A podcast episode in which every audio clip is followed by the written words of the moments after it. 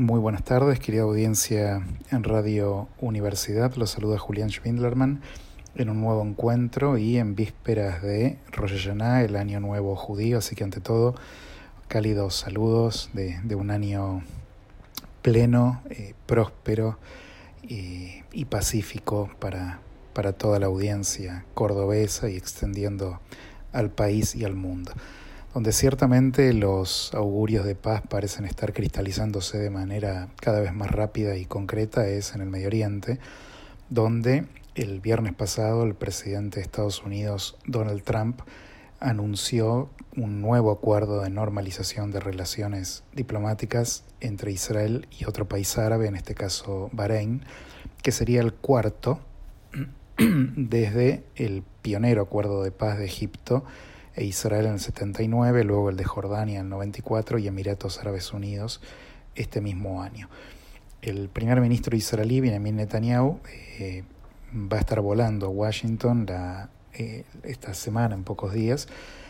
para reunirse con Donald Trump y el eh, ministro de Relaciones Exteriores de Emiratos Árabes Unidos para sellar ese acuerdo que ya había sido anunciado y ahora se va a sumar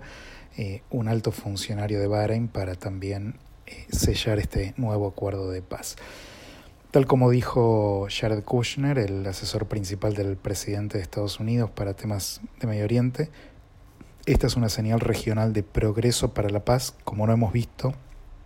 en muchas décadas.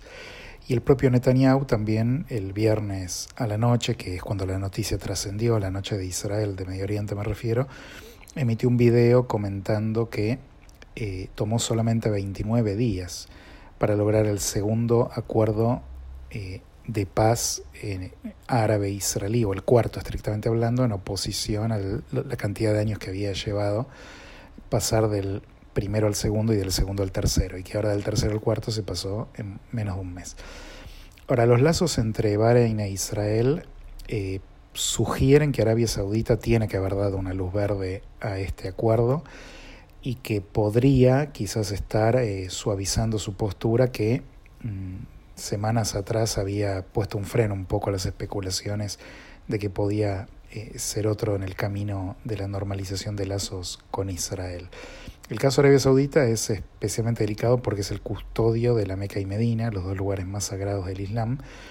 Entonces, eh, eh, le da como una dimensión simbólica más delicada al asunto, eh, y también porque es la creadora de una iniciativa de paz árabe del año 2002,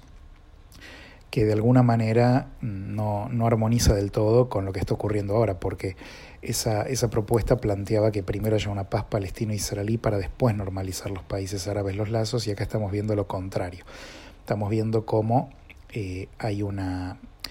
una remoción de esa idea, un cambio de premisa y donde países árabes están dejando de lado la obsesión con la cuestión palestina para permitir una más plena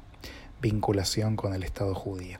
Ahora, para Bahrein no está exenta de riesgos la decisión, esta es una monarquía sunita eh, pequeña, es una islita muy chiquita la que gobiernan y tiene una mayoría chiita en la población, dentro de la cual hay elementos que responden a Irán. Y esto se vio sobre todo con las revueltas árabes, cuando Irán patrocinó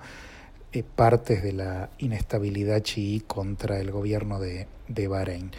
Por otra parte, Bahrein es un, es un país que alberga la quinta flota de Estados Unidos en, en el Golfo Pérsico,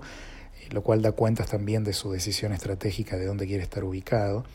Y en relación a Israel ya venía viendo algunos movimientos, eh, por ejemplo, la, la gran conferencia de paz donde la anunció Estados Unidos el año pasado ocurrió allí. Eh, también hubo reuniones del canciller israelí con el canciller de, de Bahrein para discutir temas vinculados a Irán y el rabino principal de Jerusalén, Shlomo Amar, eh, visitó un encuentro interreligioso también en, en algún momento. De manera que ya había alguna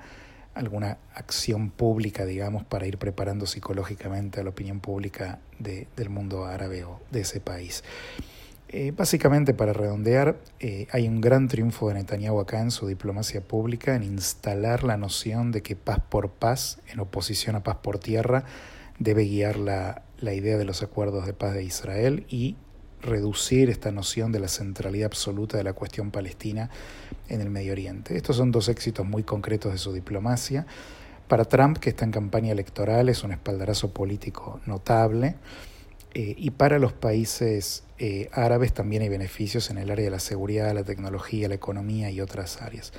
Pero por supuesto, la verdadera ganadora aquí es la estabilidad regional y la paz regional. Bueno, me despido entonces con este, esta reflexión de algún modo celebratoria también de un nuevo acuerdo de paz revolucionario en el Medio Oriente entre Israel y un cuarto país árabe